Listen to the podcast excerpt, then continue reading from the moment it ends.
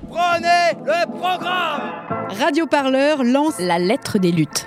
La lettre des luttes de Radio Parleur. Tu veux rejoindre une lutte près de chez toi et tu ne sais pas où, quand et comment faire?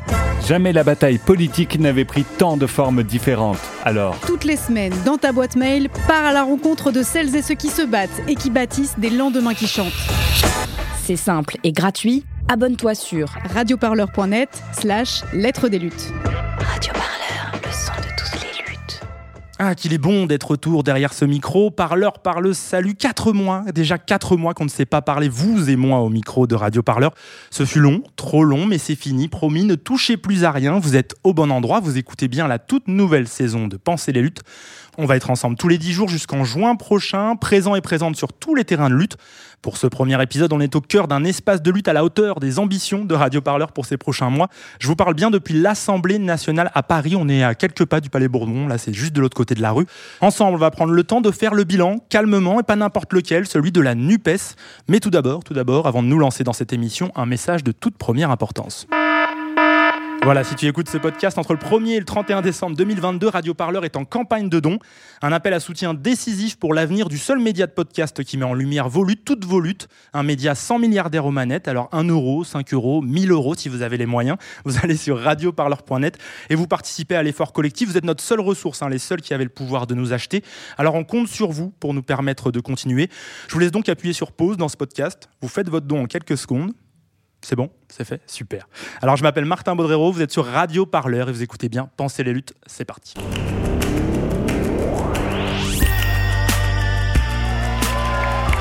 Enfin, quelque chose se passe Pensez les luttes. pensez les luttes. Quelque chose, mais quoi? Votre podcast hebdomadaire sur Radio Parleur. Il faut arrêter de parler en notre nom. Parce qu'on est assez grand pour parler, on est assez grand pour prendre la parole. On en a ras-le-bol d'entendre des phrases de merde. Une émission pour penser ensemble les mouvements sociaux. Peu importe ta couleur, peu importe ton appartenance sexuelle, peu importe qui tu es, peu importe ce que tu manges, ce combat t'appartient.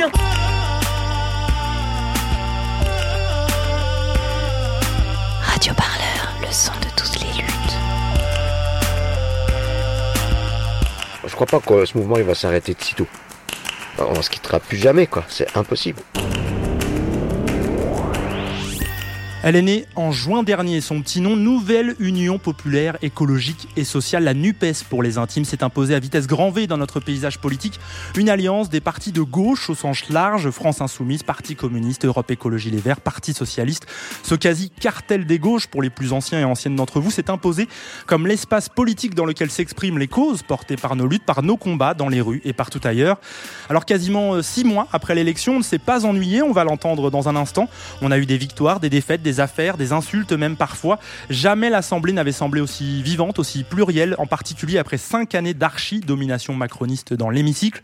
Chez Radio Parleur, on vous propose donc d'ouvrir cette nouvelle saison de Penser les luttes sur un nouveau rendez-vous, un bilan régulier de cette alliance des gauches et une émission qui reviendra plusieurs fois cette saison, plusieurs fois par an. On va venir ici à l'Assemblée pour poser encore et toujours la même question à nos députés. Est-ce que la NUPES parvient ou non à porter nos luttes ici dans l'hémicycle? Et si oui, bah comment, tout simplement? Et pour bien se lancer, comme dans toute bonne série télé moderne, on vous propose de rembobiner les épisodes précédents. Allez, je vous, je vous fais la voix du mec là sur toutes les bandes annonces précédemment dans la NUPES. Faites mieux. Faites mieux. Les 12 et 19 juin, faites mieux. Faites mieux. Ce qui n'avait été fait ni par le cartel des gauches, ni par le Front populaire, ni par la Libération, ni par mai 68, ni par le programme commun, nous l'avons fait. Mes chers amis, mes chers camarades, les réformes heureuses sont à portée de main. On l'a tous fait ensemble, on va continuer ensemble, parce que c'est ça la gauche, c'est ça les combats, et quand on est unis, on gagne C'est important qu'on discute. C'est une assurance sociale, on n'est pas chez AXA Assurance ici. C'est pas ça dont on parle. Vous, parmi vous, qui sait ce que c'est de vivre avec 1200 euros par mois? Qui sait qui c'est qui va couper le chauffage au cœur de l'hiver pour pouvoir payer son, son loyer? La différence entre vous et nous, elle est là. Adrien Quatennens a lui-même publié sur Twitter un communiqué de presse. Il parle d'une gifle, d'une dispute qui dégénère. Après, j'essaye de faire la part des choses. Une gifle n'est jamais acceptable, mais une gifle n'est pas égale à un homme qui bat sa femme tous les jours. Il ne peut pas être euh, mis en valeur, mis en, en, en avant. C'est impossible aujourd'hui. Tant que l'instruction ne s'est pas terminée, c'est impossible. Après avoir gracieusement accordé quelques jours de débat aux représentants du peuple, Madame Borne a dégainé son troisième 49-3 en une semaine. Le macronisme est devenu un autoritarisme. Nous ne gouvernons pas la France à coup de 49-3 et c'est pourquoi la NUPES qui se tient devant vous a décidé séance tenante de déposer une motion de censure. Les prévisions météo indiquent une détérioration significative du climat. Pas du tout. Sévérance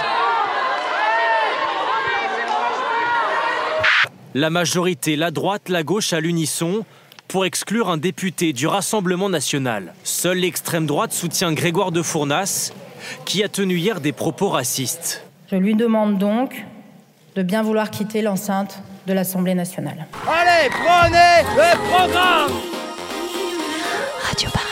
Voilà ce résumé signé par notre journaliste Pierre-Louis Collin qui semble-t-il a, ravivé des souvenirs dans cette salle. Un coup d'œil dans le rétroviseur, forcément incomplet des événements qui ont marqué la NUPES depuis les législatives. Législatives, c'est hyper dur à dire en fait, du mois de juin. Vous aurez reconnu Jean-Luc Mélenchon, les échanges houleux dans l'hémicycle, les affaires Quatennens et Bayou, les mots de Manuel Bompard, de Sandrine Rousseau, l'utilisation répétée de l'article 49.3 et le dernier fait en date, ce cri raciste la semaine dernière du député d'extrême droite Grégoire de Fournas à l'encontre de son collègue France Insoumise, Carlos Martens Bilongo. Pas le temps de s'ennuyer donc à l'Assemblée. On va en parler avec mes invités aujourd'hui dans Penser les luttes. Il et elles sont quatre, tous et toutes euh, députés issus des partis qui forment la NUPES. Inaki Echanis, bonjour à vous. Je commence par vous. Je vous laisse prendre le micro. Bonjour. Voilà, Inaki Echanis, d'ailleurs, pour pas faire d'erreur. Vous êtes socialiste, député des Pyrénées-Atlantiques. À votre euh, droite, Marie Pochon, bonjour à vous. Bonjour. Vous êtes membre d'Europe Écologie Les Verts, député de la Drôme. Je salue aussi Elsa Fossillon, bonjour. Bonjour. Vous êtes euh, député communiste des Hauts-de-Seine. Et enfin, Daniel Obono, bonjour. Bonjour. Député France Insoumise de Paris. Info complètement inutile, vous êtes euh, la députée de notre réalisateur aujourd'hui. voilà. Et, et c'était important pour lui. Voilà. Alors, un bilan, ça commence souvent par des chiffres. hein. Entre 2017 et 2022, la gauche, au sens très large, c'était 72 députés à l'Assemblée. Une gauche morcelée, hein, ça allait quand même du Parti radical à la France insoumise. On faisait quand même un grand écart. Depuis le mois de juin, on est à 151 sièges dans une alliance qui réunit quatre partis. Je voulais commencer par un tour de table très rapide pour vous parler de vous, euh, de votre quotidien. C'est quoi être ou un ou une députée de la NUPES? Euh, Peut-être on va commencer par vous, Daniel Obono et Elsa Fossillon. Honneur aux anciennes, désolé de le dire, mais vous avez déjà un mandat derrière vous. Euh, Vous avez vécu toutes les deux le premier mandat d'Emmanuel Macron, 2017-2022. Peut-être Daniel Obono, pour commencer, qu'est-ce que ça change d'être 151 députés NUPES et pour vous en particulier d'être 75 insoumis contre 17 auparavant? Qu'est-ce que ça change? Bah, ça change beaucoup de choses. Euh, D'abord, euh, ça fait du bien euh, de plus être un petit groupe vibrant. Euh, euh, dé- déterminé, mais quand même euh, à 17 contre les 300, franchement, c'est au bout d'un moment, ça devenait usant. Enfin, à 17, euh, parce qu'en même temps, on était, on était ensemble déjà en vrai, euh, avec les collègues euh, du, de, de GDR et, et du Parti Socialiste. On est, on est euh, physiquement situé, par exemple, dans l'hémicycle au même endroit. Et c'est vrai que déjà, on, on en reparlera, mais pendant les cinq dernières années, euh, on, on, on travaillait ensemble et on, et on, et on intervenait ensemble, quoi, globalement. Mais c'est vrai que là, euh, voilà, ne serait-ce que quand les collègues euh, prennent la parole et qu'il il y a euh, 150 personnes qui se lèvent pour, euh, pour, euh, pour soutenir, quand en commission, on n'est plus juste deux, mais euh, voilà, il y a du monde, etc.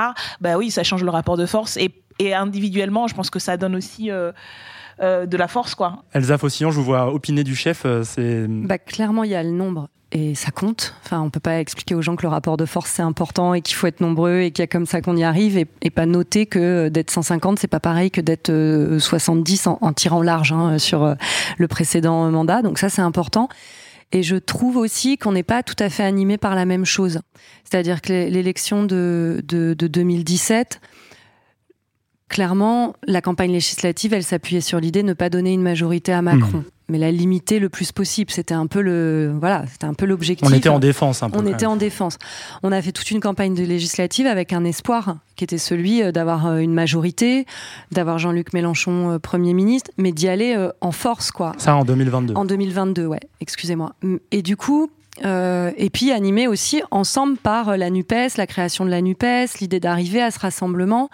Et je trouve que ça, ça change aussi un peu notre, notre raison d'être, notre rapport les uns, les uns aux autres, le fait qu'on est, on est liés par cet engagement euh, commun. Le rapport de force au sein de cette assemblée nous transforme également passer de chambre d'enregistrement à avoir une assemblée qui retrouve euh, du pouvoir, ça change forcément le député que vous êtes. Marie Pochon, une des particularités de la NUPES, c'est l'arrivée en masse, en tout cas on peut dire, de députés issus d'ONG, de milieux militants. Nous qui sommes spécialisés des luttes sociales, ça nous a marqué. Je pense à Alma Dufour, à Christophe Bex, ancien gilet jaune, ou à Rachel Keke. C'est aussi votre cas, Marie Pochon, quelque part. Vous étiez secrétaire général de l'ONG Notre Affaire à tous. Vous aviez porté plainte contre l'État pour inaction euh, climatique. Depuis juin, vous êtes de l'autre côté de, de la barrière. En quelques mots, qu'est-ce que ça change dans votre action? Ce que ça change aujourd'hui d'être ici, moi, j'essaye de pas trop changer, en tout cas, euh, dans la manière dont j'appréhende les choses. Ce que nous demandions au travers de l'action associative euh, qu'on menait à notre affaire à tous, c'était finalement d'agir. Enfin, nous agissions par le droit pour demander à ce que soit mis en œuvre un certain nombre d'obligations pour les États, pour les multinationales fossiles en matière climatique. Quand vous avez débarqué en juin, vous vous êtes dit c'est juste la suite, c'est l'étape suivante, mais rien de très nouveau. Euh, alors, c'est bien évidemment nouveau euh, de se retrouver dans cette assemblée. C'est bien évidemment nouveau que de s'adapter à ces codes. C'est bien évidemment nouveau aussi que d'intégrer un groupe, un inter groupe euh, tel que la NUPES, de, de, voir la force que ça peut effectivement amener. Par contre, c'est effectivement la continuation d'un travail militant que nous menions, euh, même si c'était pas par ailleurs dans des ONG, hein, mais mmh. on est un certain nombre dans la NUPES, à venir de ces mouvements sociaux, de ces mouvements environnementaux, et de porter cette voix-là à l'Assemblée, c'est effectivement euh, essentiel, et c'est aussi un autre moyen de, de, faire avancer nos luttes. Inaki Echanis, vous, vous incarnez l'arrivée de jeunes politiques dans l'hémicycle. Vous avez 28 ans, mais c'est pas du tout dans ce sens-là que je pense homogène, surtout par l'expérience militante ou politique vous étiez conseiller municipal d'Oloron-Sainte-Marie au Pays Basque. Euh, vous arrivez d'un coup à l'Assemblée. Euh, ce saut du Pays Basque à l'Assemblée, ça a ressemblé à quoi? Pour préciser, Oloron-Sainte-Marie, c'est dans le Béarn. J'ai la spécificité d'avoir une circonscription à la fois sur euh, deux entités bien spécifiques, le, Béarn et, le Pays Basque. C'est sûr que ça a été un, grand saut dans un nouvel univers parce que moi j'étais un représentant syndical au sein de l'éducation nationale, j'étais un élu municipal, j'ai fait, ça fait, j'ai 29 ans maintenant, ça fait un peu plus de 10 ans que je m'implique dans la vie politique, mais c'était de la politique municipale la politique de, village, comme on dit euh, chez moi. Et c'est sûr que d'arriver euh, ici à l'Assemblée nationale, ça a été euh, quelque chose de, très fort, et, d'autant plus dans cette nouvelle union populaire, écologique et sociale, parce que sur mon territoire, ça faisait des années que des gens ne s'étaient pas parlé. Des gens issus de la gauche, des communistes, des insoumis. Il y avait beaucoup de gens qui ne se parlaient plus et pendant la campagne, tous ces gens se sont mis autour de la table et on a fait une campagne commune en portant des objectifs communs et c'est ce que retrouve aujourd'hui avec mes collègues et, mes camarades et, c'est ça qui est c'est ça qui est plaisant. Ouais, je précise hein, que votre circonscription avant c'était celle de Jean Lassalle pendant de longues années donc effectivement pas un, homme de gauche complètement. Euh, merci merci pour cette plongée dans votre quotidien de député. Je voudrais maintenant vous proposer de nous faire une rapide minute pédagogie. Euh, la Nupes c'est un attelage quand même plutôt original à l'Assemblée. Euh, les parlements pour être bien clair très rapidement ça fonctionne sur une constellation de plusieurs groupes parlementaires qui sont les uns à côté des autres mais rarement ensemble. Ça veut dire qu'on vote pas forcément tout le temps pareil. Là on a une alliance de groupes. On est ensemble mais on peut aussi avoir sa, sa liberté. On a eu par exemple la France Insoumise déposer seule hein, les dernières motions de censure après l'utilisation de l'article 49.3. Euh, Daniel Obono, peut-être tout simplement si je viens, c'est quoi une journée d'échange avec d'autres membres de la NUPES? Il y a plusieurs niveaux de travail collectif. Je redis, euh, vous l'avez signalé, mais c'est quand même important de savoir que déjà, au cours des cinq dernières années, en fait, euh, à l'Assemblée, on, travaillait ensemble de fait. On avait, euh, je pense, 90% des amendements qui étaient similaires euh, et on allait dans le même sens. Donc, il y a quand même un. On n'est pas, on pas parti de rien mmh. euh, pour celles et ceux qui étaient là avant. Et donc, c'est aussi sur la base de ce, de ce travail commun que le travail parlementaire de l'intergroupe, deux ou trois euh, collègues qui vont à l'intergroupe. Euh, Plusieurs fois mardi. par semaine Non, c'est une, fois, par semaine, mmh. c'est mardi matin. Et euh, ce qui se passe aussi, c'est au niveau des commissions, se sont mis en place aussi des intergroupes pour se coordonner sur préparer. Là, on, l'a fait en commission des lois pour préparer le texte sur la loi de programmation du ministère de l'Intérieur. Donc on se parle, on se parle quasi tous les jours en fait. Bah, en tout cas, oui, on est ensemble dans les commissions et voilà, dans les auditions. Enfin, il y a une forme de coordination, un peu de travail qui se fait euh, au quotidien. Donc ouais, mais également il y a ce travail de, coordination. Elsa Faucillon, très rapidement, 151, je l'ai dit, issu de quatre parties comment on pose des lignes communes? On dit voilà, sur ce sujet-là, la ligne rouge c'est là, et après vous avez une, une, place pour euh, faire votre opinion politique selon votre groupe. Comment ça marche? Bah D'abord, je dirais que la NUPES, ça représente un travail supplémentaire. Moi, je pense que c'est un travail très utile important politiquement, mais c'est du temps en plus. Enfin, vraiment, on y passe du temps.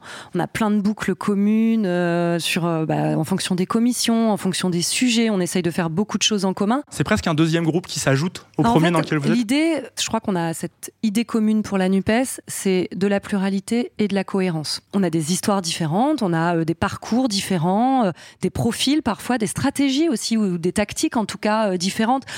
Je le dis un peu comme ça, mais souvent on a dit euh, les insoumis pendant le précédent mandat, c'est ceux qui euh, faisaient le plus de bruit. euh, Les communistes, ils étaient un peu plus calmes, mais de temps en temps quand même, quand il fallait pousser une gueulante. Puis les socialistes, bon, quand même, la tradition gouvernementale, etc. Bon, moi je Mhm. pense que tout ça, en fait, c'est des apports importants. C'est-à-dire, il y a ce qui est de l'ordre de la divergence et qui doit être traité, puis il y a de l'ordre de ce qui euh, sont des différences qui sont productives, qui sont utiles.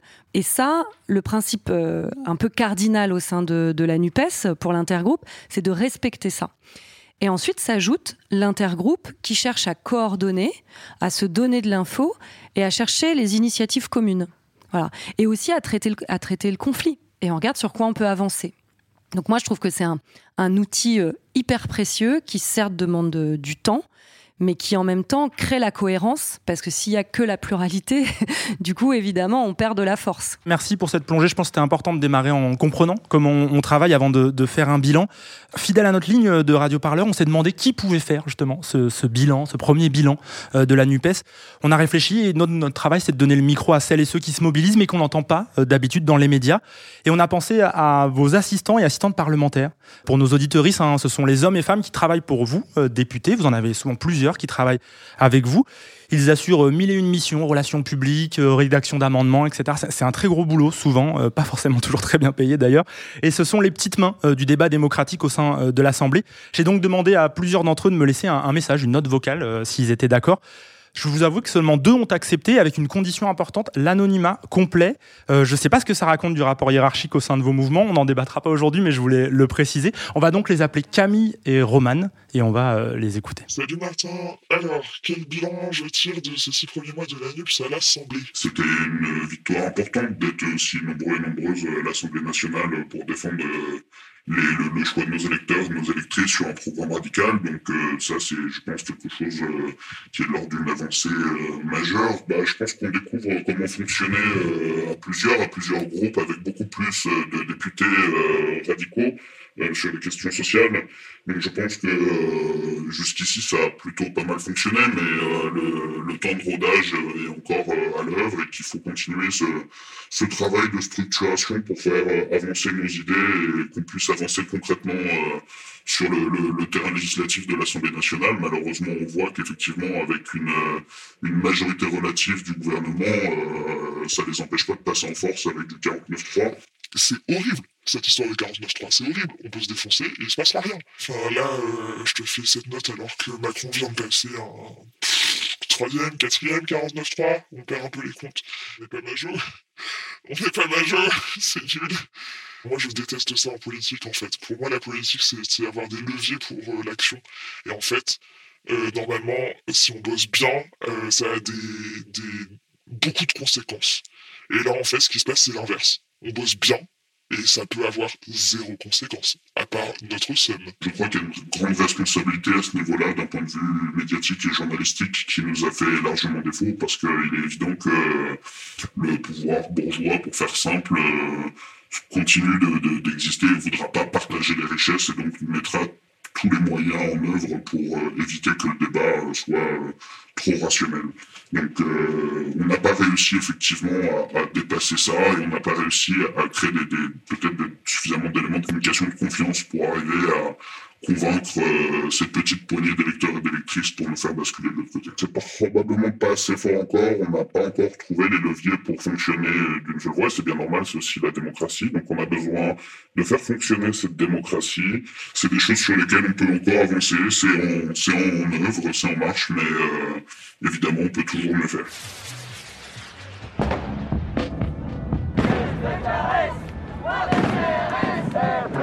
Pensez des luttes avec Radio Parleur. Eh, on fait quoi aujourd'hui là? On joue au chat et à la souris avec la police ou on s'organise? Alors voilà, un énorme merci euh, pour ces témoignages que je trouve hyper utiles. Euh, j'ai vu que ça vous a marqué euh, d'avoir cet effet. Oui, quand on anonymise, on est obligé de mettre un effet très robot, mais on a respecté les demandes de nos témoins. Pour mieux comprendre l'action de la NUPES, je pense que c'est très utile ce qui ce qui développe. La première chose qui a retenu mon attention dans ces témoignages, c'est l'idée que beaucoup plus de députés seraient radicales sur les questions sociales.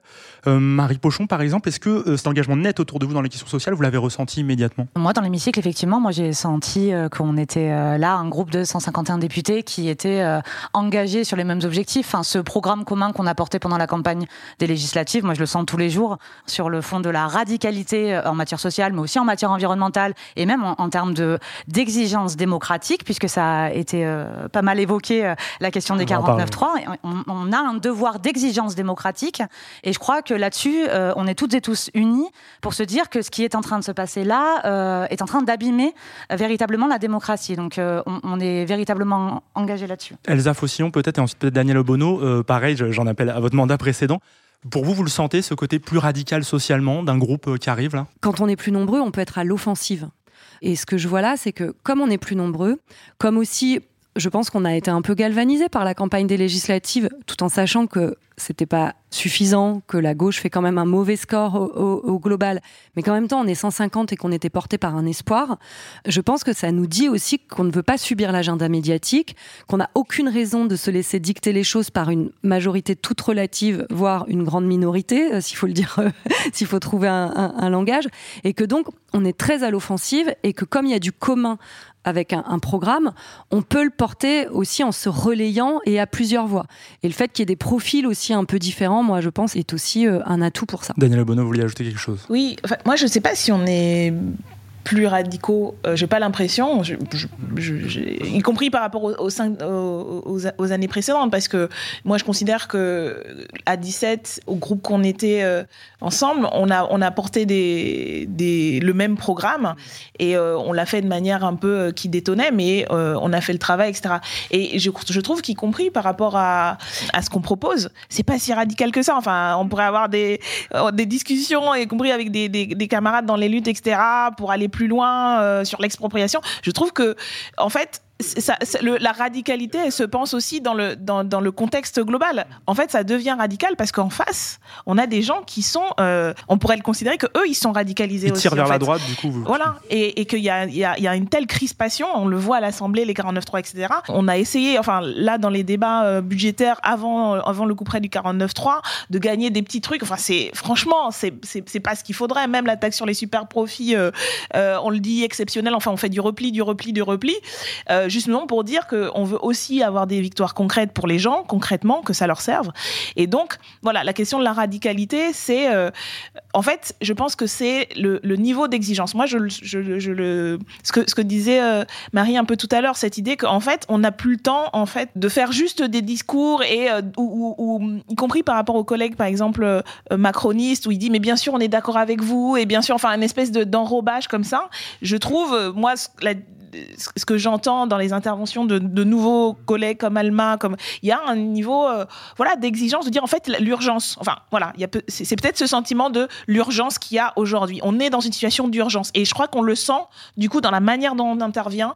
Voilà, l'urgence est telle que je crois que c'est ça qui tranche avec euh, les défenseurs du statu quo qui, euh, en plus, du coup, développent une approche euh, autoritaire en fait des choses. Marie Pochon, quelques mots. Après, je voudrais parler du 49.3. Ouais, non, effectivement, mais la radicalité, je pense qu'il faut effectivement la lire dans le contexte dans lequel nous sommes, c'est-à-dire 89 députés RN, des alliances qui se tissent plutôt de ce côté-là et avec les LR et avec les RN du côté de la, de la majorité relative à l'Assemblée nationale, et effectivement une sorte de radicalité aussi dans la défense d'un programme ultralibéral qui protège les plus puissants et qui laisse de côté les plus faibles. Et en réalité, ce que l'on défend beaucoup, moi ce que je vois de, ce qu'on fait euh, à l'Assemblée, c'est qu'on essaye de préserver l'existant, de préserver les acquis. Et c'est beaucoup de notre combat en réalité, c'est de maintenir ce qui existe déjà et ce pourquoi les gens un combat du mouvement social depuis des années. Mais enfin, finalement, euh, je ne sais pas si c'est bien radical, mais en réalité, on essaye de préserver l'existant. Et euh, typiquement en matière environnementale, on essaye juste de faire, de faire en sorte que la France tienne ses engagements. C'est tout. donc finalement, on peut dire que tout cela est très très radical radical, mais peut-être que la radicalité est vraiment de l'autre côté. Inaki et Chaniz, euh, vous aviez deux mots sur ce sujet, j'ai l'impression. Je vous laisse, après je vous pose la question du 49. Oui, sur, je sais pas si la question de la, on est plus radical ou, ou non, mais c'est en tout cas, on est peut-être, on a insufflé une nouvelle dynamique. Et le fait d'arriver aussi nombreux, ça a permis à la fois aux anciens de, de continuer à, à, porter ce qu'ils portaient les cinq dernières années, et aux nouveaux de, bah, de mener la bataille parce qu'on a mené une campagne législative euh, sur ce programme commun et qu'on avait envie de le défendre coûte que coûte. Ça m'a fait sourire. Vous avez, dans la bande-annonce, vous avez diffusé la, ma première intervention et c'était au bout de quelques heures d'un. Ça allait vous parler d'augmenter les salaires, etc. C'est ce qui nous a décidé à vous inviter, on va pas se mentir. Je crois que c'était la, la, première ou la deuxième séance. On venait de débattre 4 ou 5 heures sur l'augmentation du SMIC et j'entendais des propos dans la majorité.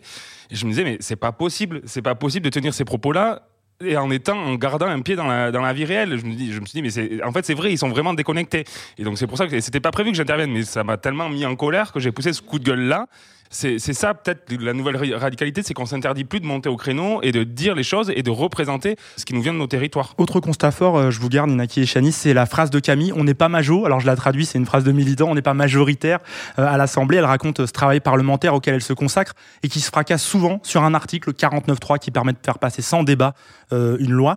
Cette phrase, on bosse bien et ça peut avoir zéro conséquence.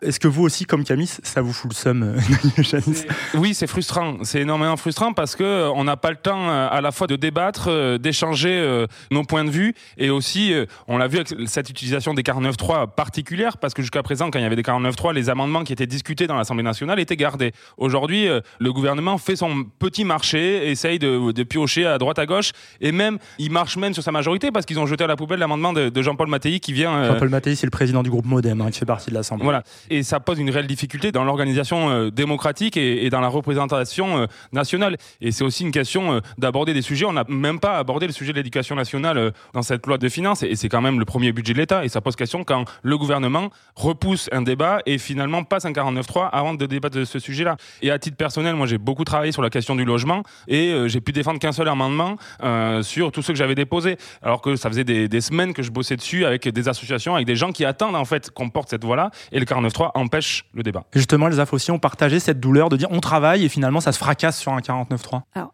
Évidemment, je partage euh, ce qui vient d'être dit sur l'idée que le 49.3, il, il nous coupe de la possibilité d'intervention, de gain, etc. Je veux juste pondérer euh, sur l'idée. Euh, on bosse pour rien. Enfin, on est en colère, on bosse pour rien, etc. Bon, déjà par rapport au précédent mandat, euh, des amendements, on en fait passer. Enfin, je veux vous dire, pendant cinq ans. On a vu des soirées entières d'ailleurs où des amendements s'enchaînent. On a vu des soirées entières où on a défendu pour certains projets de loi 500 amendements pendant une semaine et où vous faites rien passer, rien du tout. Donc là, je pondère avec ça, c'est-à-dire qu'il y a une forme de satisfaction un peu différente par rapport au précédent mandat. Et ensuite. Quand on est dans l'opposition, heureusement, on sait que c'est pas le nombre non plus d'amendements qui détermine les leviers possibles. Moi, j'en ai très rapidement, mais j'en identifie quand même deux. À la fois, évidemment, une structuration locale de la NUPES, parce que la NUPES, elle peut pas rester un cartel de groupes parlementaires ou d'organisations. Je pense que la gauche, en plus, elle est encore plus large et qu'il euh, y a des citoyens qui doivent pouvoir se mêler de tout ça. Donc la NUPES, elle doit pouvoir se structurer sur le territoire, euh, euh, se développer. Puis la deuxième chose, et je suis sûre que ce sera dans, dans les discussions qu'on qu va prolonger, mais évidemment, il y a tout le lien avec les luttes à la fois qu'on a sur nos territoires. Euh, on en a. Bon, en ce moment, j'ai les grévistes de chez Géodis, Géodis à Gennevilliers. De, de chez on était RSI, présents il y a quelques jours. Euh, des profs, enfin plein de voilà, plein de luttes qui existent. Et il faudrait pas que cette assemblée, qui est quand même je le trouve presque encore plus chronophage que la précédente, alors qu'on est plus nombreux, nous coupe de ça. C'est un risque, c'est une alerte pour nous-mêmes, je trouve. Enfin, en tout cas, je, je, pense que tous les députés, on se le dit en ce moment. Et puis, il y a bah, voilà, le, le, lien avec le mouvement social, euh, les allers-retours, je dirais, avec le mouvement social euh, entre l'hémicycle et la rue. Allez-y, Daniel Bonheur. Effectivement, euh, par remettre en contexte avec euh, l'expérience, je pense que la frustration, notamment de nos collaborateurs et collaboratrices, euh, au cours des cinq dernières années, enfin, elle était très très forte, quoi. Et ça fait aussi partie du travail, en fait, de savoir que une bonne partie de ce sur quoi on, on travaille, ben, en fait, c'est pas que ça servira à rien, ça sert toujours, et, et on l'utilise et on le réutilise d'une autre manière, mais que, en fait, voilà, 99% des choses qu'on fait euh, va pas avoir un effet législatif euh, direct. Je l'ai pas mis hein, dans le son, mais un des témoins dit c'est un travail de long terme qui nous servira plus tard quand oui, on sera au pouvoir. Je peux pas tout mettre. Produit, mais... euh, nous, quand, au cours des cinq dernières années, on n'a jamais rien gagné, euh, mais on a aussi traduit 60% du programme L'avenir en commun dans nos amendements. Ça a aussi crédibilisé, ça a aussi alimenté euh, le programme du coup de 2022. Mais je voulais revenir rapidement, puisqu'on parle des luttes et du lien du travail parlementaire à l'institution, etc., de comprendre comment en fait le, le 49.3, c'est une brutalisation de l'Assemblée et ça traduit l'attitude du pouvoir vis-à-vis en fait de tout ce qui est la contestation et pas de la même manière parce que c'est une violence physique, policière, judiciaire qui est appliquée aux mouvements sociaux. Comme on l'a pu le voir à Sainte-Soline dernièrement, etc. voilà, Mhm. depuis plus de cinq ans, enfin on plus, plus cinq ans, mais que du coup ce à quoi la Macronie fait face à l'Assemblée, c'est effectivement un Parlement qui n'est plus au pas, qui n'est plus composé d'une majorité euh, de, de, de Playmobil, et la réaction c'est celle de la violence euh, du 49-3 et de la brutalité du 49-3. Et je pense que ça dit beaucoup de ce pouvoir-là. Et il faut quand même comprendre c'est quoi le 49-3. C'est vous bossez pendant des heures, vous, vous, discutez, vous gagnez des choses, etc. Il y a quelqu'un qui débarque, Borne qui arrive, sourire aux lèvres, enfin, elle, elle rigole, quoi. Elle rigole, littéralement. Elle, elle, balance tout ce que vous avez fait. Vous êtes La première ministre, hein, Elisabeth Borne. voilà, euh, d'un revers de main, elle regarde, ah oui, ça, ça va, je, je prends. Et en fait, c'est tout. C'est-à-dire, et euh, ça vous baillonne automatiquement. Ça traduit en fait euh, la violence économique, sociale et climatique qui fracture aujourd'hui euh, notre société, notre pays et, et, notre peuple. Quoi. Allez, on va avancer un peu. On a parlé 49.3, on a parlé de votre travail en commun. Je voulais continuer à avancer dans ce bilan de ces six premiers mois de la NUPES dans Penser les luttes. Mais d'abord, je voulais prendre un temps d'arrêt. Euh, il concerne deux affaires qui ont marqué euh, ces six premiers mois de la NUPES, deux affaires de violences sexistes et sexuelles qui ont concerné Adrien Quatennens, député du Nord, et Julien Bayou, député de Paris et secrétaire euh, général d'Europe Écologie, qui depuis a quitté ce poste. Ils ont été pointés du doigt par plusieurs enquêtes et certains ont reconnu les faits, comme Adrien Quatennens sur une gifle concernant sa compagne dans le cadre d'un divorce. L'idée aujourd'hui, c'est pas de vous demander votre position, euh, je pense que c'est pas utile dans, dans, notre discussion, mais de mesurer l'impact que ces affaires, ce type d'affaires a sur votre action. Et celle qui me semble résumer le mieux cet impact, c'est la députée LFI Clémentine Autain. On l'écoute, euh, c'était aux quatre colonnes, l'endroit où la presse euh, peut rencontrer les députés. Madame Autain Oui. Bonjour. Julien Bayou est-il un collègue comme les autres? Voilà, alors vous tombez bien. C'est-à-dire que là, je pense qu'on a un problème collectif de haut niveau. C'est-à-dire que ça fait maintenant euh, je ne sais combien de jours et de jours où l'actualité tourne autour euh, de ce qu'on appelle l'affaire Quatennens ou l'affaire Bayou, alors que le pays euh, est confronté à une crise euh, de la spéculation absolument majeure, que les gens se demandent comment ils vont réussir à avoir du chauffage cet hiver. Ils font leurs courses, vous les faites sans doute vous aussi, et vous vous rendez compte que quand vous payez, vous hallucinez devant ce que vous payez. Vous avez la guerre en Ukraine, vous avez le gouvernement qui veut repousser l'âge de départ à la retraite à 65 ans, et du matin au soir, je vois breaking news et vos questions uniquement sur l'affaire Bayou et l'affaire Canon. Je vous le dis très, je vous le dis très gentiment. Voilà. Et je pense que vous en portez une partie de, de la responsabilité. Radio Parleur. Salut, c'est Sophie, je travaille pour Radio Parleur et on a besoin de toi pour soutenir notre média. File sur radioparleur.net slash don et donne-nous quelques sous. On va te donner mais des millions d'euros, quoi. Il faut donner Radio Parleur. Des millions. voilà, vous aurez peut-être reconnu la voix d'un de nos parrains, Alain Damasio. Faites ce qu'il dit. Je reviens à Clémentine Autain, une intervention datée du 4 octobre. On est dans les couloirs de l'Assemblée. Vous avez peut-être même entendu la sonnerie. C'est celle qui appelle les députés à, à revenir dans l'hémicycle, parfois en courant, pour voter. Inaki et Chanis, euh, on va pas faire le procès des médias ici, si vous voulez bien, mais je voulais essayer de comprendre l'impact que cette affaire a eu sur la capacité de la NUPES à porter nos sujets de lutte, à quel point ces polémiques, elles ont entravé votre action, parler du logement, plein de sujets, à quel point ça a pesé sur votre travail Mais Je pense que je pourrais redire mot pour mot ce qu'a dit euh, Clémentine Autain euh, début octobre, ce que j'appelais la politique Twitter, la politique... Euh, de la petite phrase du mé médiatique, où on est obligé, enfin tout, tout se focalise sur un événement, sur quelque chose, et, et parfois nous empêche de parler de fond. Ce qui s'est passé, il fallait en parler, il fallait pas le mettre sous le tapis, mais la, la, proportion que ça a pris dans la, dans la presse euh, vient camoufler un petit peu tout le travail qui est fait parallèlement et, donne du grain à moudre à, à, ceux qui ont plutôt la volonté de nous mettre au banc. Et ça occupe l'espace médiatique ces affaires-là comme toutes les, affaires et, et, les, tous les buzz. Et il faut qu'on arrive à sortir de cette culture euh, du buzz et, de l'instantané pour reparler aux gens et reparler des choses concrètes aux gens. Les gens ils ont envie qu'on leur parle de comment on, va changer leur, quotidien. Mmh. ce que je trouve intéressant dans cette question c'est une question féministe. Euh, le comportement reproché à des députés la mise en lumière de ces comportements. Je pense à un mouvement comme Relève féministe qui a fait beaucoup de bruit sur ces questions-là Pour un député, j'ai l'impression que vous êtes à la fois à la tête des luttes, vous portez des luttes, vous ça, et aussi assujetti à, ces mouvements qui rentrent comme ça dans votre vie de député, dans votre action. Euh, est-ce que vous le ressentez comme ça, des, choses inattendues que d'un coup il faut gérer, mais qui sont pourtant des vrais sujets. On n'a pas le choix, il faut, y aller? De manière permanente, euh, oui. On est à chaque fois pris. Euh, alors, enfin, j'imagine que toutes et tous mes collègues autour de la table pourront dire la même chose, mais on fait notre agenda en début de semaine et on se dit voilà à quoi ça va ressembler. Généralement, c'est déjà un enfer juste avec les invitations qu'on a déjà et l'ensemble des sollicitations qu'on a déjà.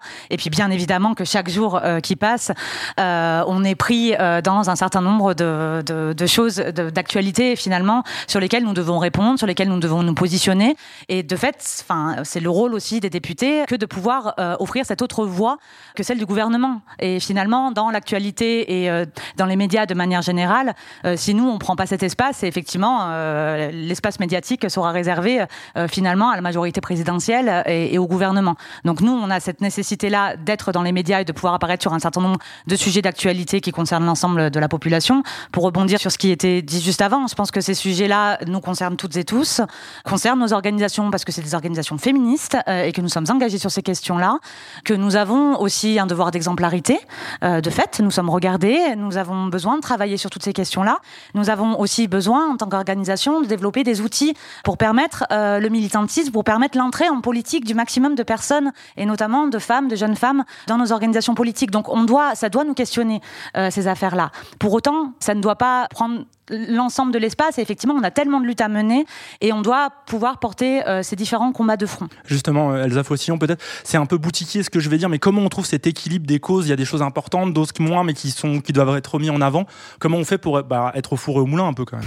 Elle est compliquée cette question parce que des fois, on n'analyse pas toujours. Euh, parfois, on se laisse. Oui, on se dit pas forcément, ça fait deux jours que je parle de ça, je vais donner deux jours à une autre on cause. On essaye évidemment parce qu'on élabore aussi quand on fait de la politique, c'est-à-dire qu'il y a ce qui est de votre, un peu de votre rage personnelle. Hein. Il y a des sujets qui vous portent plus. Enfin, on est des militants et donc. Euh, moi, mon engagement politique, euh, il se fait euh, via le CPE et via les luttes des travailleurs sans papier. Bon, bah, ça reste forcément un peu des choses qui. Vous montez souvent là-dessus, au, au, créneau. Au fur et à mesure, voilà, irrigue ce, ce, parcours et donc mon oreille, elle va être aussi parfois attentive à des choses qui me parlent plus en particulier.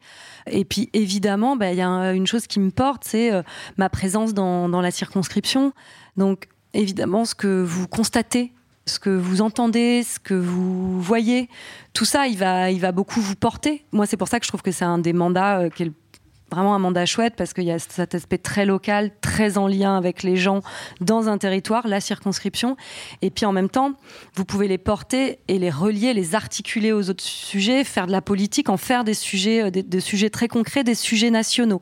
Donc ça, je trouve que, enfin, pour moi, c'est le truc le plus enrichissant, passionnant. Puis en plus, comme vous êtes député, vous avez la possibilité de rencontrer des ONG, des intellectuels, les premiers concernés, d'aller constater dans des, lors de visites. Enfin, franchement, euh, c'est quand même super conditions pour faire de la politique très raccordée aux réalités. Donc euh, ensuite, bah, il y a l'agenda parlementaire qui drive forcément un petit peu euh, les sujets. Et puis ensuite, bah, il y a l'élaboration collective avec votre groupe ou avec la NUPES qui va aussi un petit peu euh, serrer les questions. Et à côté, bah, une fois que vous avez vos, vos, luttes collectives, il y a le mouvement social qui va driver aussi beaucoup de choses. Puis après, il y, y, a votre appétit personnel. Il faut le dire, des fois, vous faites des trucs totalement décalés je veux dire, il y a cinq ans au début, quand on parlait des AESH, c'était des sujets en hein. décalé. Les assistants qui accompagnent les enfants en, en situation de handicap. Il y a des sujets comme ça, vous allez vous battre pour les porter. Ils sont pas au centre de l'attention. Ils n'y sont pas du tout. Franchement, quand on a fait euh, au précédent mandat la bataille sur l'assurance chômage, franchement, les chômeurs, généralement, c'est ceux qui sont quand même pas dans le viseur hein, politiquement. Et, je le dis, y compris à gauche. Hein parce qu'on voilà, on est très héritier des batailles de, salariés, pas de bataille de chômeurs. Bah, de faire un boulot, moi j'avais fait un comité de suivi avec des premiers concernés, des syndicalistes, des intellectuels, etc., d'essayer que ce sujet, vous le travaillez pour que finalement euh, ce soit porté avec d'autres, que ça devienne un, fait et un sujet politique. Moi, je trouve que c'est ça aussi qui est passionnant, quoi. Vous, avez cette possibilité, ça marche pas toujours, mais c'est quand même jouer sur l'agenda, travailler sur le sujet et en faire un fait politique je trouve que ça, c'est quand même. Ben justement, on va parler de la place de, nos luttes dans l'action de la NUPES, comment des luttes s'imposent ou viennent monter. Pour terminer un peu ce premier Penser les luttes de la saison, on va retrouver Camille et Roman, nos deux attachés parlementaires anonymes. Je leur avais demandé une autre question est-ce que la NUPES réussit ou non à représenter nos luttes à l'Assemblée et à être un soutien de ces luttes en dehors? Je pense que j'ai la tête dans le guidon, donc euh, je pense que je suis pas hyper objective. Mais moi, j'ai l'impression que oui. Quand je regarde LCP, j'ai l'impression d'être face à un concert, des fois, tellement ça me rend complètement ouf, ça, ça me fait tellement, mais tellement plaisir. Quand je vois Alma Dufour euh, qui euh, remet à sa place euh, tout le monde enfin, sur euh, les enjeux écolos, quand je vois Marie Pochon qui euh, intervient en commission, quand je vois euh, David Guiraud qui est super juste, super précis sur tout ce qu'il raconte, je suis mais tellement fier d'eux. Enfin, là, ce matin, euh, il y avait euh, plusieurs députés qui étaient aux côtés des gens de dernière rénovation qui ont bloqué un pont à Paris. Et moi, je trouve que c'est euh, la classe, en fait. Voilà, c'est important. On n'avait pas ça du tout, en fait, avant. Je pense aussi, par exemple, au, au méga bassine. À Sainte-Soline, il y a plusieurs députés qui sont allés sur le terrain. Et en fait, je suis désolé, mais c'est pas, pas pareil, en fait. Quand on est élu, euh, même à un niveau local, euh, conseil régional, etc., ou quand on n'est pas élu, que quand on est député. Le ressenti de la population, la visibilité sur les combats, c'est pas du tout pareil. Donc moi, je trouve qu'il y a un vrai truc de, de fond, en fait, qui se passe, qui est assez euh, détaché des questions euh, de personnes. Mais moi, je trouve qu'on fait monter nos sujets euh, dans le débat public de plus en plus, les sujets écolos, les sujets sociaux. Malheureusement, on n'a pas réussi à empêcher euh, une progression forte euh, du Rassemblement national, mais je ne crois pas qu'on porte la responsabilité de, de cet effet-là. Enfin, l'extrême droite, c'est aussi l'assurance vie de la majorité, donc elle partage beaucoup de valeurs, en tout cas économiques, de, de la majorité d'extrême droite. Donc dès qu'il s'agit de s'allier sur ces questions économiques, elle le fait, et en plus, elle se prive pas de créer des amalgames en permanence dans les médias entre soi-disant des extrêmes qui se rejoignent. Mais moi, je constate que le, le débat public s'est un peu rééquilibré et euh, je trouve que ça.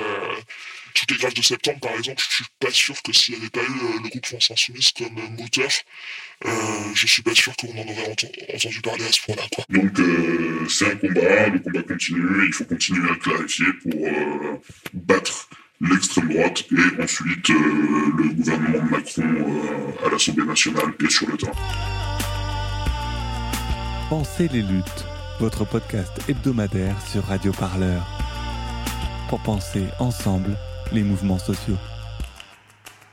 Voilà, donc ces témoignages qui sont très intéressants. Euh, Daniel Obono, en quelques mots, la bataille, on a l'impression qu'elle est, c'est aussi en dehors de l'hémicycle presque autant que dans l'hémicycle, et notamment être à côté des luttes comme ça, c'est physiquement être présent. Oui, en fait, c'est ça qui est un- une bouffée d'oxygène pour nous. Ouais, vous êtes fiers, vous aussi, cas- comme, euh, comme elle dit Oui, c'était déjà le cas. En fait, euh, nous, la manière dont on a, on a conçu dès le départ notre rôle en tant que député à l'Assemblée depuis 2017, c'est d'être à l'Assemblée, de rien lâcher, de tenir la tranchée, comme on dit, et puis être dans les luttes. Un pied, enfin, c'était euh, indispensable. Et je pense que si on a tenu, c'est aussi parce qu'on avait ça.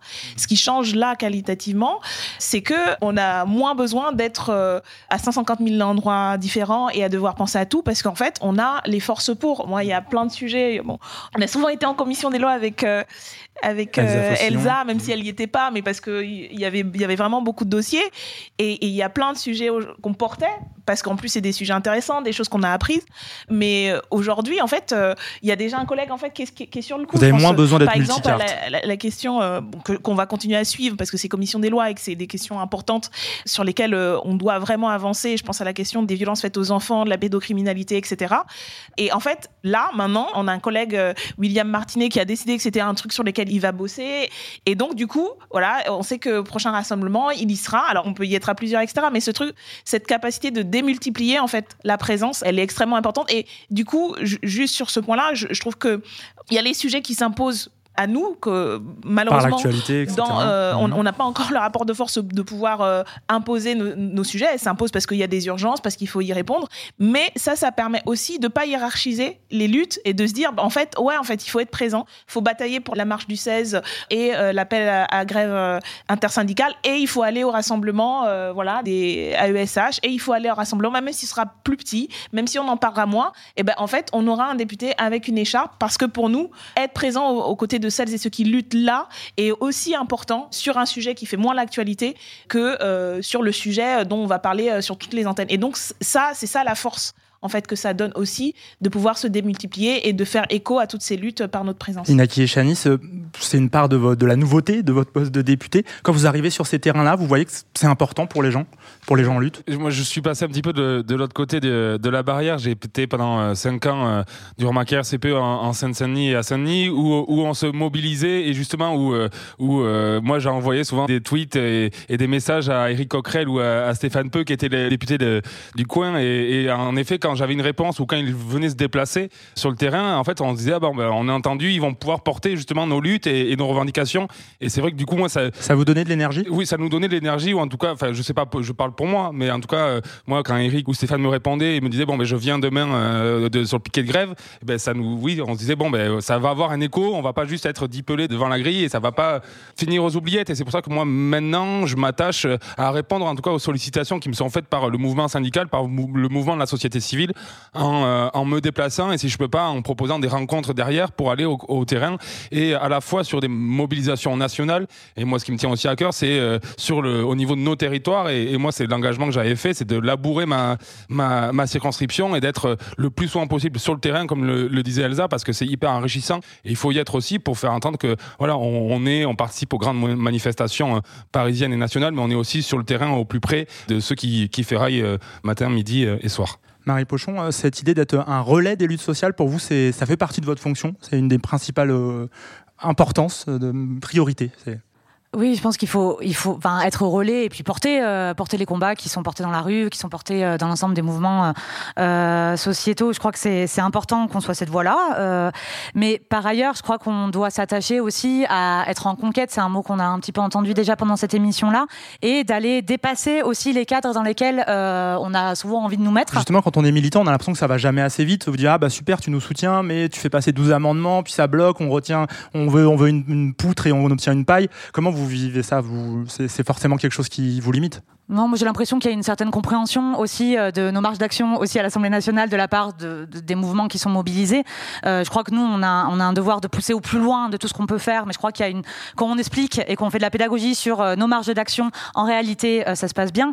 Moi ce que je voulais dire c'est que je crois que nous en tant que députés de la Nupes de manière générale et euh, mais tout comme euh, des mouvements qui sont déjà organisés, déjà en capacité d'aller chercher des députés pour aller les soutenir, etc.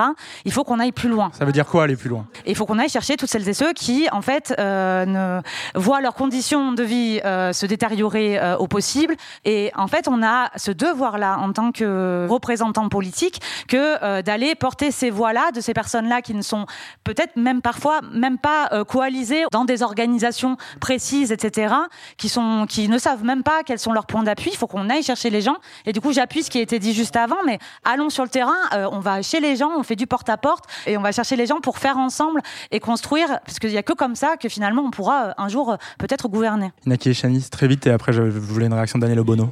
Oui, pour compléter, je, je réponds sur ce qui a été dit et notre nécessité de faire preuve de pédagogie parce qu'aujourd'hui, moi, c'est ce que je constate en faisant du terrain, c'est que que ça soit dans- les luttes ou euh, des gens qu'on rencontre de façon euh, inopinée, c'est qu'il y a une méconnaissance de qui peut faire quoi et du rôle de chacun. C'est ça, euh, quand on voit un député arriver, on se dit ça y est, il va nous sauver. Enfin, j'exagère un peu, mais. Oui, il va, il va faire une proposition de loi, ça va sortir la semaine prochaine. Donc il y a une pédagogie à faire sur le rôle de chacun au sein de. de... Ça, vous le dites, ça, je suis limité, je peux pas te Oui, promettre ça. oui, il faut être limite. honnête avec les gens. Il faut pas leur vendre du rêve et leur dire, ben oui, je vais obtenir un, un poste ou je vais ouvrir un poste dans une école. Il faut pas, voilà, il faut pas vendre du rêve, mais il faut dire qu'on portera le message et qu'on utilisera tous les canaux possibles pour faire euh, avancer ou pour faire conclure quelque chose. Daniel Obono, j'avais une petite question rapide et après je voulais très vite parler du RN avant de terminer.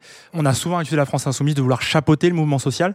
C'est ça le message que vous envoyez en ce moment? Non, on veut pas le chapeauter, on est, on est une part de ce mouvement-là et on, on est une forme d'avant-garde. Je sais pas si c'est le bon mot, je sais qu'il est très euh, connoté politiquement, mais on participe à ça sans le, le- le prendre en main? Nous, on, on a toujours dit qu'on participait aux luttes. Je pense à la méfiance pas- des syndicats, par exemple. hein, par- Oui, mais ça, c'est un débat. Ça n'a pas commencé avec la France Insoumise. hein. C'est un siècle de relations, euh, voilà, parti, mouvement, qui a commencé, euh, qui a donné naissance à quoi. Et voilà, on sait tous les, tous les débats, euh, les chartes d'Amiens et autres. C'est pas nouveau. Euh, après, nous, en tant que. On, on s'est constitué et on est devenu une force euh, significative qui joue un rôle, euh, je pense, à l'initiative, euh, que ce soit pour la NUPES ou dans les luttes. Mais là, on est dans un moment c'est un enjeu aussi stratégique de dire euh, est-ce que faire un front social et politique, c'est la question du front social et politique, ça veut dire euh, sans se substituer, sans prétendre que c'est euh, les mouvements politiques qui vont dire euh, aux syndicats ou aux associations ce qu'elles doivent faire, comment elles doivent le faire sur leur terrain, mais en assumant qu'on intervient tous dans un rapport de force aujourd'hui qui nécessite peut-être ben voilà, de dépasser les délimitations précédentes, anciennes, qui avaient une histoire et une raison d'être, mais qui, voilà, on, on, peut interroger ça aussi. Moi, je pense que par exemple, la marche du, du 16 octobre, mmh, c'était une marche contre la vie chère organisée par la France voilà, Insoumise. Mais avec, Sans les syndicats. On a, on, a, on, a, on a eu une discussion avec les, les, associations, les ONG, avec les organisations syndicales aussi. Pour moi, c'est quelque chose qu'on devrait pouvoir renouveler sous différentes formes, et c'est pas obligatoirement une manifestation, sous différentes formes, parce que je pense que là, aujourd'hui, l'enjeu, et tout le monde a conscience quand même, qu'on est dans un moment d'urgence et que chacun va devoir sortir un peu de, de ses couloirs. Voilà. Et je pense que, par exemple, dans la bataille sur les retraites, ça va être une bataille au Parlement, ça doit être une bataille dans la rue, mais il va falloir qu'on passe significativement, qualitativement, une autre forme aussi, et qu'on doit l'inventer vite, parce que ça, c'est une bataille, à mon avis, qui est euh, la bataille clé des mois à venir. Donc euh, voilà, continuons, respectons, mais passons la vitesse et euh, la forme euh, supérieure qui permettra d'empêcher euh, ce, grave euh, recul social. Parfait, le temps passe. Je voulais évoquer un dernier sujet sans lequel notre tour de, de ce bilan ne serait pas complet. C'est le sujet du Rassemblement national.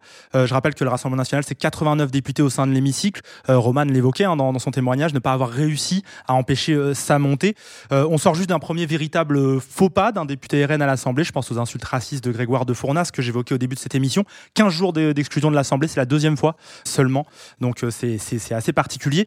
Comment vous vous organisez en quelques mots face à cette menace permanente qui est de l'autre côté de l'hémicycle et qui est, quasiment aussi nombreuse que vous parce que c'est un seul parti, vous êtes quatre en, même temps. Ils ont cette force d'être un seul bloc. Bah D'abord, c'est au cœur de nos débats, hein, à la fois au sein des groupes. Euh, je pense que c'est vrai pour les quatre groupes et euh, au sein de, de, l'intergroupe, ça fait partie des questions, puisqu'on était plutôt habitués jusque-là à savoir comment on jouait notre rôle d'opposition face à la Macronie. Face à Renaissance. Face ouais. à Renaissance aujourd'hui. Euh, et donc euh, là, il y a à la fois pouvoir incarner ça, porter la colère qui existe dans le pays face aux urgences et la porter très fort et, et tout ça, puis en même temps être en capacité euh, eh bien de lutter euh, contre contre l'extrême droite. Ce qui est dur de faire les deux. Ouais, bien sûr que c'est dur de faire les deux. C'est marrant, elle dit on dans, dans l'interview là, c'est Camille qui dit euh, on est coupable, on n'est pas coupable. Je sais plus comment elle le formule sur le Rassemblement national, mais en tout cas. Il dit ça peut pas nous être reproché, je pense. Ouais. ouais. Moi, ce que je pense, c'est qu'évidemment que c'est absolument pas euh, la gauche ni la Nupes qui est responsable de la montée de l'extrême droite et qu'y compris euh, le gouvernement et les néolibéraux ont suffisamment déroulé le tapis rouge à l'extrême droite ces dernières décennies. Donc là, on peut porter la charge. La, la chose peut-être qu'on peut se reprocher ou voir comme un défi, c'est la question de l'alternative. Je veux dire, euh, enfin, faut pas avoir trop lu Gramsci pour voir que quand il y a un péril fasciste ou en période pré-fasciste, ce qui distingue dans les signaux qui alertent, c'est le manque d'alternatives. Dans les ombres, les loups euh, apparaissent. Exactement. Et donc, là, on a un bel euh, outil, un bel espace qui doit, y compris, réinterroger euh, les liens avec le mouvement social, pouvoir les rendre plus efficaces, etc. Mais ce qui est sûr, c'est que c'est notre défi à la fois pour battre la Macronie et pour faire en sorte que la colère qui existe dans le pays, plutôt que d'aller vers le rejet, elle aille vers de l'espoir. C'est quand même un, sacré défi. Et c'est pour ça que c'est une question au cœur de nos débats stratégiques, au sens... Euh, je vais dire, pas tacticien du terme. Bien sûr, des fois, il y a de la tactique, on va pas se mentir, ça arrive. Mais vous voyez, eux, quand ils votent les de censure euh, de la NUPES ou uniquement celle déposée par la FI, la dernière, il y avait une phrase très claire disant qu'on était en tout point opposé au Rassemblement national. Il la vote. Il la vote parce qu'il y a un truc très manœuvrier de leur part. Oui, c'est un coup pour faire peur à. On a vu d'ailleurs Bruno Le Maire pas très ouais, rassuré, exactement. ça a plutôt bien fonctionné. Il, bah, puis même. Faire peur à la voilà, majorité. Il y a toute une, une, tactique en leur sein pour expliquer que il y a un petit côté baiser de la mort vis-à-vis -vis de nous aussi, hein, euh, que nous on n'est pas, qu'on ne fera pas par principe, mais qui serait totalement aussi incompris des gens qui ont voté pour nous. Donc on ne le fera pas parce qu'on ne le veut pas, mais on serait totalement incompris, y compris si d'un seul coup il nous tombait sur la tête de voter une motion euh, du RN. Mais ça permet à la majorité d'appuyer dessus régulièrement sur euh, les extrêmes. Exactement. Donc on a un combat. De... C'est pas pour renvoyer à des trucs pas concrets ou pas quotidiens sur la bataille RN. Il y a un vrai combat euh, de longue haleine, mais il y a du combat quotidien. Moi, je pense aussi que ça passe par le fait, à la fois de pouvoir dire pourquoi aujourd'hui l'immigration elle est instrumentalisée et qu'elle se fait au profit de la perpétuation d'un système, hein, à la fois avec des bases racistes mais aussi des bases capitalistes. Donc ça, je trouve que c'est important de pouvoir euh, nous-mêmes décrypter tout ça. Et puis ça veut dire aussi pas se cacher sur certains sujets. Je pense par exemple là on va avoir euh, la bataille immigration qui va arriver eux, ils, vont faire euh, fort dessus. Je sais qu'il y a pu y avoir euh, parfois par le passé euh, une sorte de recherche de respectabilité à gauche euh, sur la question de l'accueil, à pas dire que bah on pouvait pas accueillir tout le monde, tout ça. Moi, je crois que c'est pas ça qui fera que euh, on combattra le RN, c'est-à-dire tenter de se cacher quoi. Je pense qu'il faut affronter le sujet pour pouvoir dire en proposition euh, ce que nous voulons faire sur le sujet migratoire, comment on fait pour bien accueillir euh, les gens, comment on fait pour qu'ils s'insèrent, euh, comment on fait pour respecter les traités internationaux qu'on a signés, enfin tout un tas de sujets comme ça. Est-ce qu'on peut porter à l'échelle à l'échelle européenne? Mais en tout cas, d'affronter ces sujets aussi quand on se retrouve euh, quand on se retrouve face à eux dans l'hémicycle. Parfait, bah, si c'est ok pour tout le monde, on va s'arrêter là. Un grand merci euh, à vous quatre d'avoir pris cette petite heure avec nous pour faire ce premier bilan de l'action euh, de la NUPES. On était à l'Assemblée nationale avec Daniel Obono, Marie Pochon, Elsa Fossillon et Inaki Echanis, tous et toutes députés des partis qui forment cette nouvelle union populaire, écologique et sociale. Ce fut riche et on va revenir d'ici quelques mois pour poser les mêmes questions à vous, mais aussi à d'autres de vos collègues qui j'espère accepteront notre invitation. La semaine prochaine, chers auditeurs, auditrices, changement radical de décor. Je vous retrouve à Saint-Bosile de Putois. On sera en direct de la terrasse du café Moufette, incroyable café culturel et féministe installé dans ce village à quelques kilomètres de Montpellier. Ensemble, on va parler réappropriation féministe des savoir-faire. En gros, comment ne pas laisser qu'à des mecs la menuiserie, la mécanique ou encore la conduite de tracteur. D'ici là, je vous remets une petite couche si vous l'avez pas fait pendant ce podcast. On vous retrouve sur radioparleur.net pour nous soutenir. On a archi besoin de vos dons. Un euro, c'est super. Plus, c'est encore mieux. L'assurance d'un média de podcast libre dédié aux luttes sociales. Aussi l'assurance d'avoir enfin un média présent à votre prochain piquet de à votre prochaine réunion syndicale. Il n'y a pas que les députés qui ont besoin de moyens pour se déplacer. Il y a aussi les journalistes. Alors soutenez-nous, parlez-en à vos proches, à vos amis, à celles et ceux qui se battent à vos côtés. Je vous laisse reprendre une activité normale à l'écoute du son de toutes les luttes. Salut